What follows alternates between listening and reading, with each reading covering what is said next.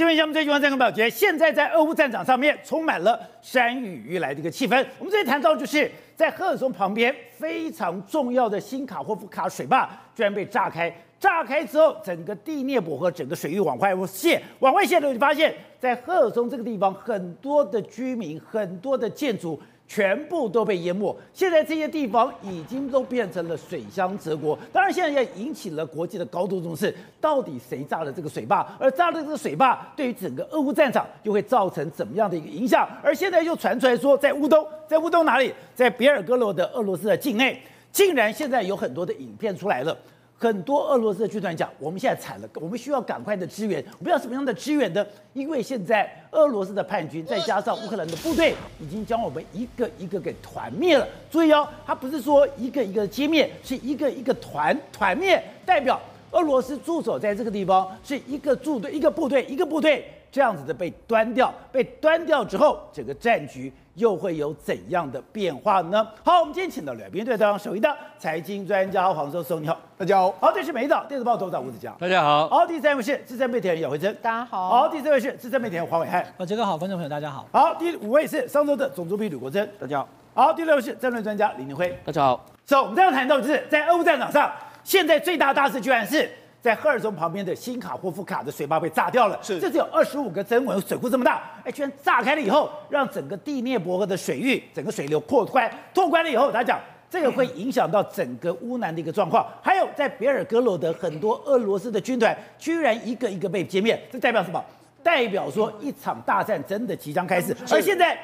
这个新卡霍夫卡的水淹山区，这个到底对乌南地区、对赫尔松造成多大影响？现在大家整理了 before after，对，这个是之前我们看到的是这个州州大州政府大厅，对，就水淹之后，哎，对，州政府你看到没有？水淹之后，对。州政府大地快没有了，宝杰，你可以想象吗？一个二十五一个二十五大的这个州水库大的这个水坝炸掉之后往下倾泻，这个就水域造成这个乌南的战场上面到底有多大影响？因为本来这么漂亮，这是赫尔松当地的非常知名的州政府的这个就原本的建筑。你看现在原本是这个样子，后来水淹过去之后，你看整个水淹到几乎几乎淹到这个一楼都完全淹到不见的一个状况。你说州政府大地就被灭顶了，完全被灭顶的一个状况。那我们再来看下面的几张照片，都你会觉得说哇，这个水真的太夸张了。这是什么？这原本是他们当地一个非常知名的码头。这码头上面来说，你看他们也有这个相关的这个起重机啊，这些都有，对不对？就没有哎，水下来之后，因为很快的水就下来之后，你可以看这完全都淹过了这原本的河面，起重机也被淹了大概约莫三分之一的这个下面的基座被淹掉了。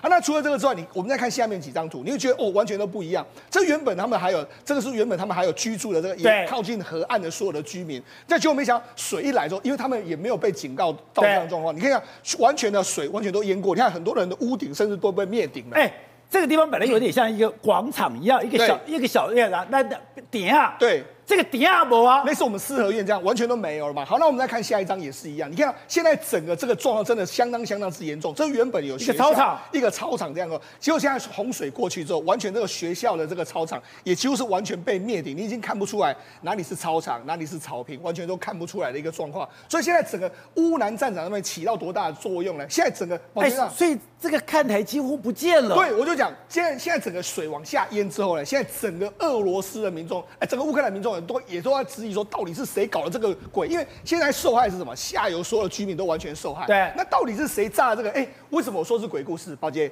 到底是谁炸？现在双方都在指责。乌克兰说是俄罗斯炸，俄罗斯第一时间说是乌克兰炸，不是我炸的。就现在双方，哎，现在还有什么？欧盟说是乌乌哎俄罗斯炸了，美国就说啊我们在，我现在还要在调查，所以我才说为什么是鬼鬼故事。现在真的是有太多太多的传言，因为这个这个会影响到整个战局，对战局影响非常大。对，好，那除了这个鬼故事外，还有什么鬼故事呢？现在在别尔哥罗德，现在别尔哥罗德这个境内来说的话，俄罗斯人居然感受到说，哎，你看，原本过去一段时间别尔哥罗德都没有战事，但是他们最近感受到什么？哎，战争打到我家门口来，为什么？因为现在为止，在别尔哥罗德一共有三支部队，俄罗斯的说法有三支部队，哪三支部队？一个是俄罗斯志愿军，一个是自由军团，两支原本是反抗军。对，现在俄罗斯的传言是说，哎，乌克兰好像也进来打，乌克兰也进来了，所以现在有三个来分打。他说，哎，你说乌克兰的部队已经跨过边界，已经进到俄罗斯的比尔哥罗德，所以他说，哎，我们最富最富近来说啊，目前来说面临到非常大的这个压力。而且现在刚刚讲的，现在就这支影片，哎，居然在俄罗斯的境内，在很多地方广泛的流传。对，广泛流什么？你看到没有？他就对着镜头讲话。非常的无助，非常的焦虑，非常的紧张。他说怎么办？我们要被团灭了。对，那这个军人讲什么？他说我们的驻地呢被到大量的这个炮击，乌军还有叛军源源不绝的这个派兵进攻。他说我们损失了大约百分之八十的这个八成的人没了。他就说，哎，我们没有任何的这个资源啊。他说现在的状况又出现在另外两支部队的身上。他说我们几乎是整个被屠杀。所以呢，现在在别尔，这在别尔哥罗德哦，对因为别尔哥罗德出现这样，我刚才就讲有三支部队在剿剿杀他们嘛，哈。那除了这个之外，你知道，所以他讲说，不是我以前我们讲都是单兵，对，或者一个坦克一个坦克，对。他说我们是一个军团一个军团的，对，全部团灭。我们现在看到这个画面是什么？这个画面是什么？俄罗斯的这个志愿军，他抓到什么？抓到俄罗斯原本的国防军。所以也也就是说，现在我们看后面这个带着黄色钢盔、有黄色标章的，都是俄罗斯的志愿军。他抓的前面那个人就是俄罗斯的国防军，就没想到。像现在那，所以那就是自由军团。对，那你知道现在这个是俄罗斯志愿军，因为两支军，一直是俄罗斯志愿军，一个是自由军团。这是俄罗斯志愿军，他们开的这个画面，画面是什么？哎，我们坦克开进来，而且自由在那边看来看去，没有遇到任何的阻抗对抵抗，所以表示什么？表示俄罗斯呢已经丧失对这个地方的控制，甚至连制空权也没有。你说这个地方是别尔哥罗德，对，这个是俄罗斯的境内，对，竟然。没有任何的阻挡，对，所以呢，他们坦克车已经大大举的开进来，而且现在俄罗斯的这个乌克兰的边境的几个州，他们最近都看到画面，什么画面呢？看到画面说乌这个所谓的这个普丁说什么啊？普丁说，目前为止，俄乌克兰已经全面的攻击我们的这个整个国家里面了。当然，现在就说这是假消息。所以你看，现在在整个比尔哥罗德的境内，这个整个俄罗斯跟乌克兰的这个几个州，对，目前为止民心惶惶，他们都认为说，哎，这个家门口真的完全已经失火的一个局面。而且让人家最惊讶的是。现在瓦格纳军团跟俄罗斯的这个所谓的军队，对，真的已经杠上了。对，为什么这样说呢？你看这几天的时候，当然战事来说的话，乌乌克兰有乌克兰的说法，俄罗斯有俄罗斯的说法。俄罗斯说什么？他说：“哎，乌克兰用六个什么机械化步兵营，还有两个坦克营啊，向我们顿内茨克发动这个攻击，然后我们完全都把它歼灭回去。我们歼灭了两百五十名乌克兰的士兵，还有摧毁十六辆坦克，对，三辆这个步兵车，还有这个二十一辆的装甲车。他讲讲，而且他们公布一个他们这个号称是装甲车在里面爆炸的。”这个画面，对，这等于说，哎，是勇敢英勇的俄罗斯军团把乌克兰的部队给打掉了。那国防部这样讲，照理说呢，俄罗斯应该进来之后好拍拍手给好棒棒，就普里格金居然出来吐他草，他说，哎，我们把国防部的加加起来数字。这个起来的话，我们已经摧毁了整个星球五次。哎，他居然跟俄罗斯国防部在公开，所以你在吹牛？对，公开跟他呛起来。好，那结结果呢？普里格金还公布什么照片？因为我们知道，现在为止来说的话，在乌东战场这个这个这个地方来说的话，是普里格金的部队要回撤，他准备要把这个地方交给我们的俄，交给俄罗斯的国防军。就巴赫穆特这个地方，就没想到呢，俄罗斯呃这个。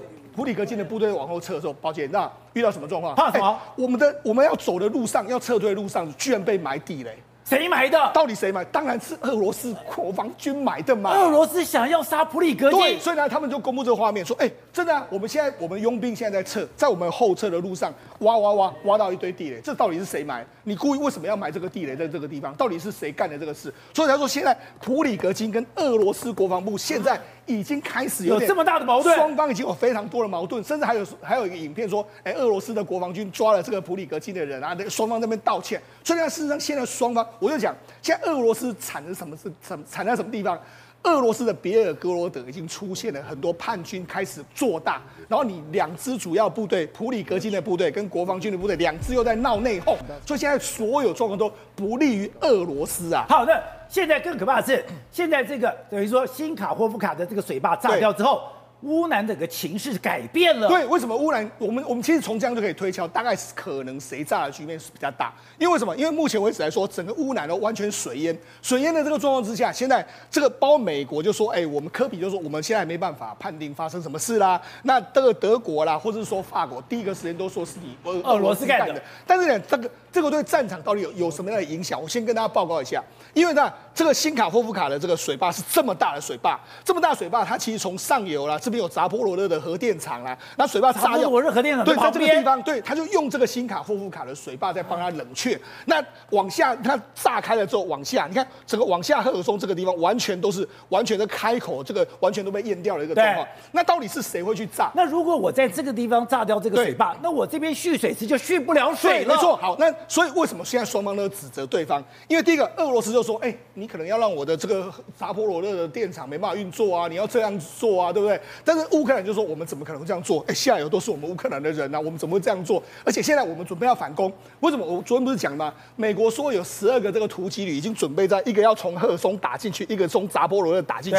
那如果现在现在如果俄罗斯要炸的话，他把把水淹起来的时候，宝杰过不去了。你这个所谓装甲师这个突突击旅就没办法前进，没办法前进，因为现在现在根据最新的说法，因为水面已经完全非常开阔之后，这边都变成沼泽地，沼泽地之后你要等到水退，他们说根据说你还要几个月的时间才能够往前推进，还要几个月，所以那这这个谁谁炸不是就难怪泽伦斯基要马上开国安会议，非常清楚到底是谁炸的，而且你知道这次来说对俄罗斯来说比较尴尬是什么？因为原本炸开的时候，你知道原本俄罗斯的炸的时候，他们可能想说，哎。你们这个这个可能有乌克兰的军队，我顺便把你歼灭掉这样一个状况，就没想到宝杰，那很有意思哦。他说炸掉之后就没想到，他们没有发现到这个第聂波河这个这条河流，这边的地势比较高，对，这边的地势比较低，也就是东边南边比较低，对，就是这乌克兰这边的比较高，然后俄罗斯这边比较低，就没有水放下来之后呢，哎。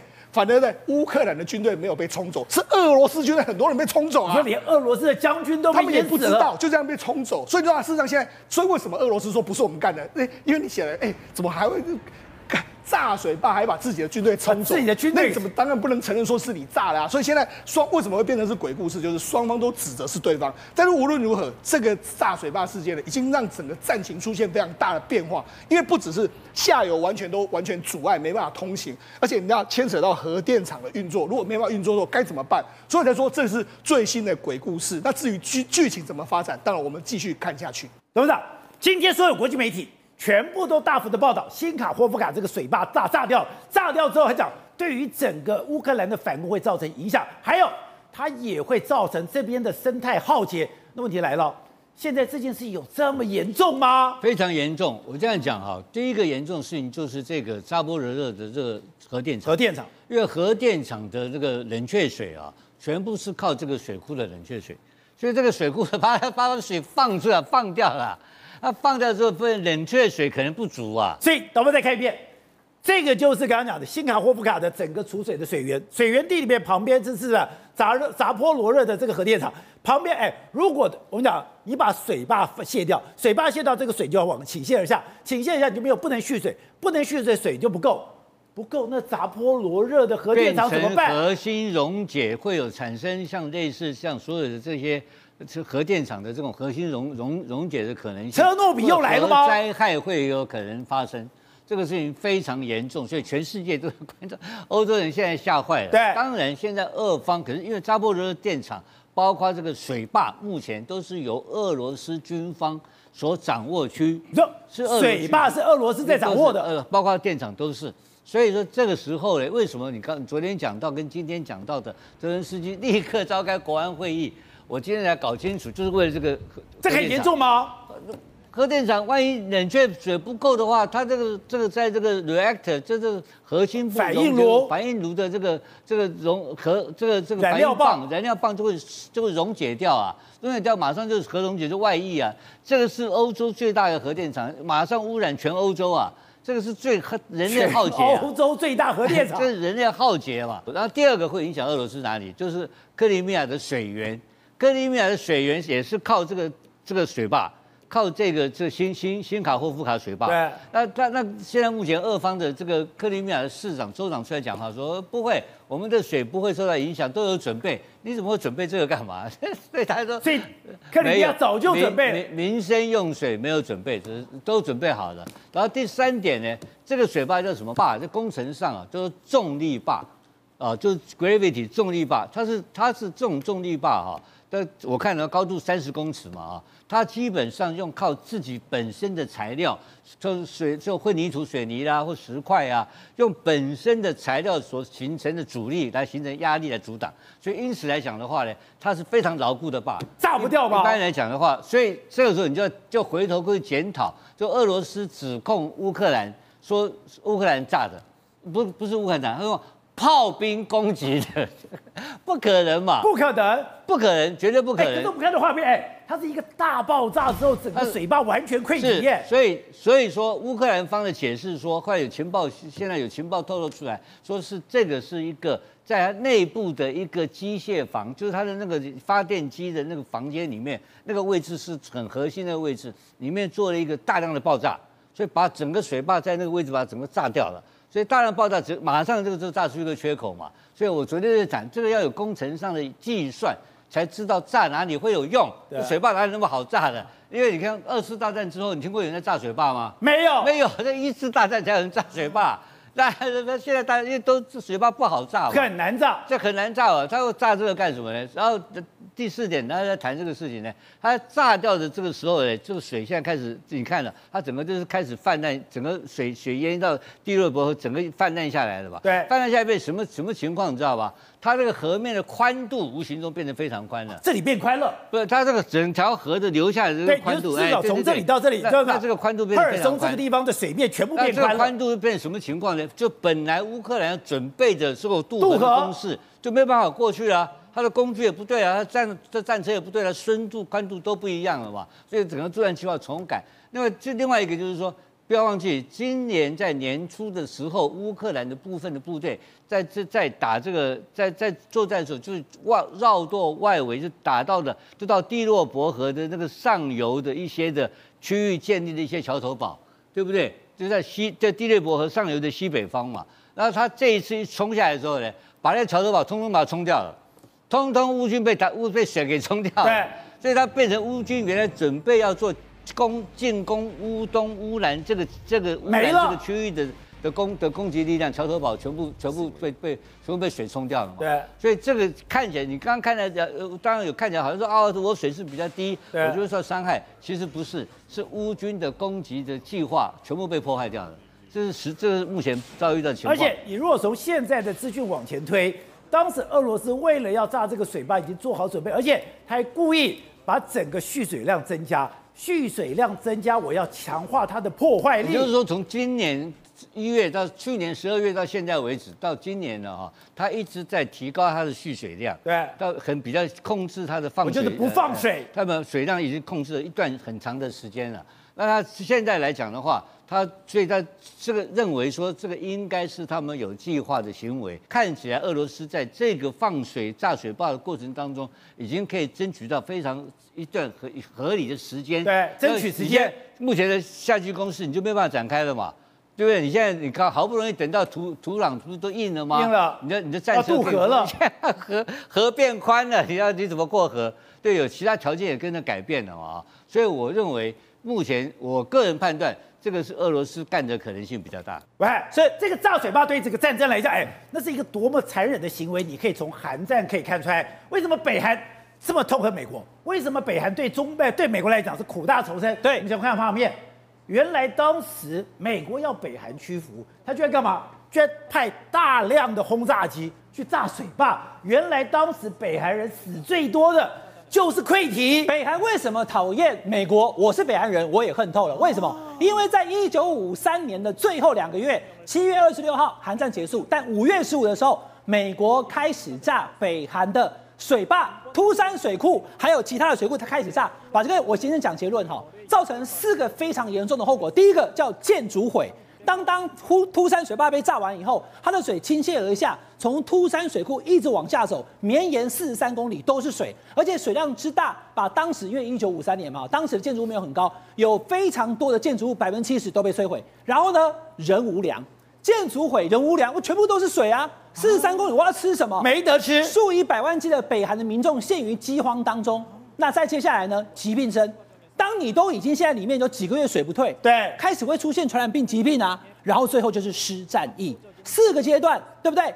建筑毁，人无粮，疾病生，失战役。一九五三年的五月十五炸水坝，七月二十六号寒战就结束了。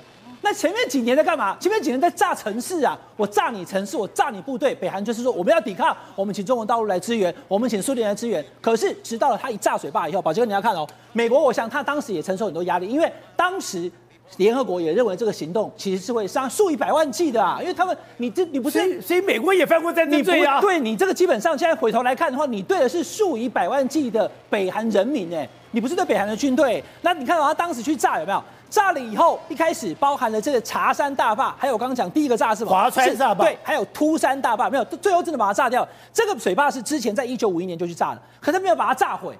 炸了以后，它让它没有办法去使用而已。那宝杰，你要知道哦，水坝第一个，而且我看这个资料才夸张是，它是用鱼雷，对。所以你他是等于说从空中丢下鱼雷，用鱼雷的方式前进去炸大坝。其实并不好炸啦，但到最后以后，他为了要结束这个战争，他把它炸了以后呢，造成了这个北韩有至少五个水坝水全部都溃下来。我们现在看那个画面并不多，但是你从那文献就知道说，北韩最后没有办法打了，因为它四十几公里全部都淹在水面。我们刚刚讲这乌克兰状况对不对？那你回头来看，我们刚刚讲的，我虽然没有在新卡或不卡，百分之九十九就是俄罗斯炸的嘛？为什么？因为你要看到谁在下游。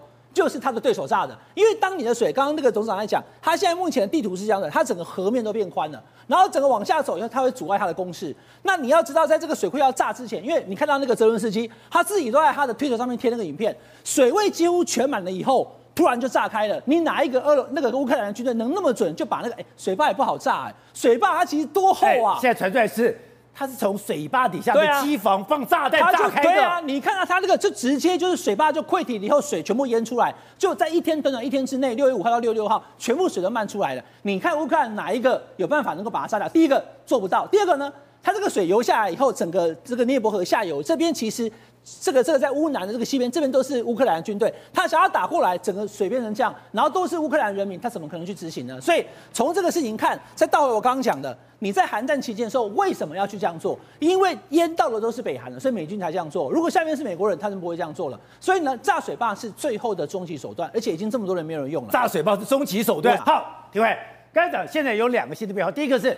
新卡霍夫卡的水坝一炸开了以后，真的会迟滞整个乌克兰的进攻行动吗？还有在怎么刚刚讲的，在这个别尔哥罗德，哎，居然这个反抗军已被讲讲讲了乌俄罗斯的反抗军进去了以后，哎，已经逮捕甚至是团灭一个一个的俄罗斯军团了。对，乌克兰其实打这个战争是有它的步骤的哈。那因为现在对乌克兰来讲，其实这个水坝最主要。原因是因为上面有一条道路哦，是可以让乌克兰的部队、陆上部队或是坦克部队可以从上面过去哦。所以如果把这个道路炸掉哈，这个说法是说把道路炸掉之后，乌克兰要渡河过不去了。过去过去来讲的话过不去哦。但是问题是说。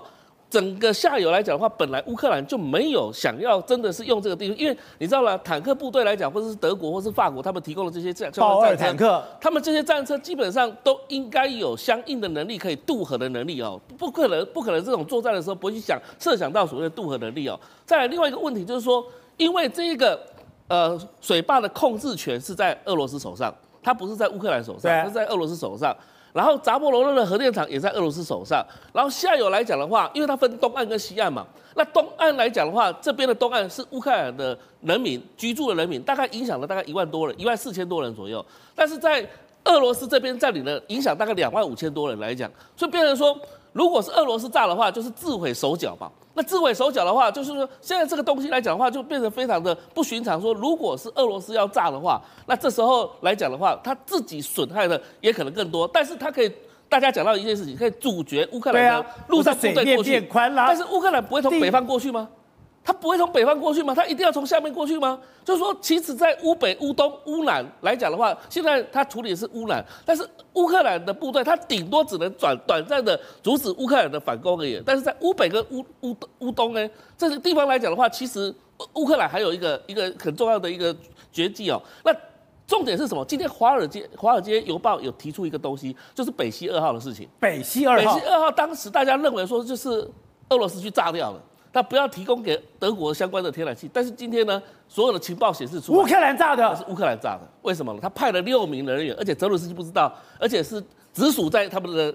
这个总司令底下，然后派了六个人化妆成为一般平民。司机不知道。对，泽伦斯基不知道，然后化妆成为一般平民，然后从这个什么波罗的海出去之后，然后进到潜水潜水下去之后，就把这个东西炸掉。啊，炸掉之后，现场听说还有发现到美军的相关的潜水器，所以美军的潜水器。现在美国中心局他不否认这个事情，因为这个调他说他只说等待德国、瑞典他们调查结果出来，但是可能遥遥无期，也不知道调查结果会怎么样。但是显然一件事情，你当时都讲俄罗斯炸的。但是最后我发现，他说的确是乌克兰炸的自己炸的，那到底是谁炸的？不晓得。所以乌克兰也很疯狂。是啊，所以今天《华尔街邮报》刻意的把这一个事件拿出来，跟这一个新卡霍夫卡的这一个水坝来做比较，到底是谁炸不知道。但是因为你讲九一年之后，其实苏联解体之后，这个水坝其实都是乌克兰在管理的。乌克兰只是因为现在占领的时候是俄罗斯占领抢回去了，所以到底它里面的结构设计等等之类，其实我认为乌克兰是最清楚的。而不是俄罗斯最清楚的，所以从哪个地方炸？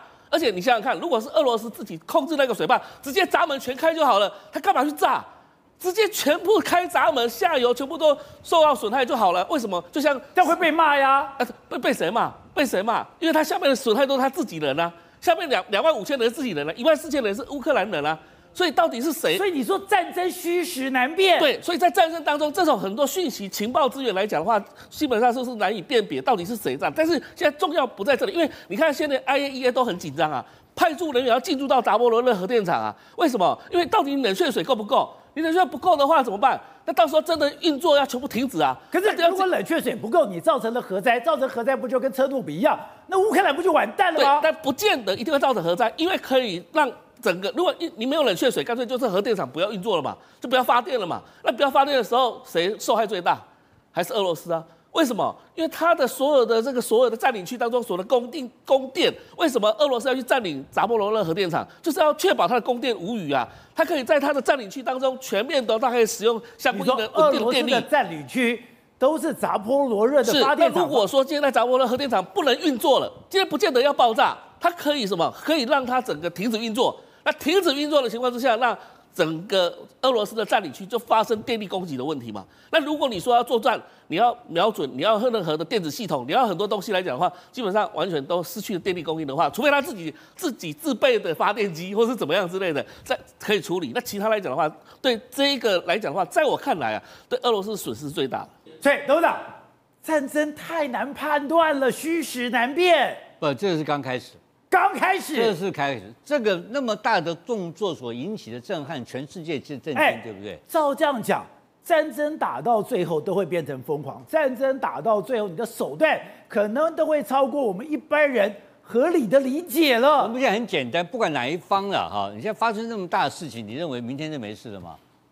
它一定有一个后续的 reaction，后面一定有一个重力的动作。你说炸水坝只是第一招，当然是第一招嘛，他一定有后续的动作会再继续展开嘛，不管是要撤退或是做相相关程度的，一定有一定有一个一定有相重一个这个战略动作后面的一个战术动作一定会展开嘛，怎么可能没有出没有没有军事行为呢？一定有军事作为嘛，军事作为做什么我们不知道嘛，所以你要看嘛。但现在他不可能说只是阻挡你乌克兰的攻击，不是炸一下就算了，他一定有动作嘛。如果这个事情是俄罗斯干的话，俄罗斯一定会出兵嘛，俄罗斯一定会攻击攻打某几个重要的战略目标才有意义啊，否则他干什么呢？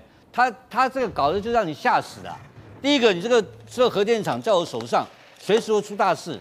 这全欧洲吓坏，那个不是只有污染这个乌克兰而已，连连连德国，对，德国最近哦，德国只要那个风一吹就知道德国这边就几百公里而已。的时候，荷兰的乳牛就有放射物，对，吓都吓坏了嘛。所以我跟你讲，这个是叫什么？这个是一个新战略攻击行动的第一招，然后后续一定有非常强大的动作要展开，才会有意义。否则会变成一个没有意义的行为，他不会做这种事。所以可怕的伤亡才开始，就是自己讲，我们会有反攻，但是这个伤亡会很大。对，所以后面会有决定性的战斗会开始，这个这个事情是很迅速的，就会利用这个事件，然后他得到了某些优势，他他就你不能过来的，我可以过来打你啊，对不对？反过来他有新的优势产生，所以我认为俄罗斯如果是俄罗斯做的。俄罗斯一定有主动的攻势作为会产生，因为就从这个战争，我学到一个东西是，哎，平常我们都觉得生死是大事，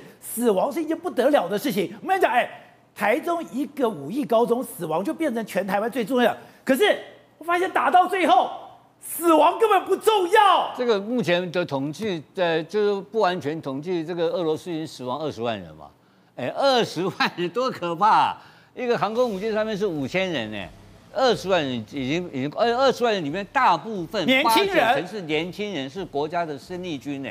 这个战争多残忍。那乌克兰这边不遑多让，最少有十万人死，十万人挂掉，整个国家毁于一旦，整个国家变成废墟，一点生产力都没有。然后这样耗下去，它还能够耗十年吗？这不是一个人类的最大的浩劫啊！所以这个事情，我认为它后续最近，因为在今年的夏天的一个夏季攻势，会有一个新的一个非常重要的一个战一个军事行动。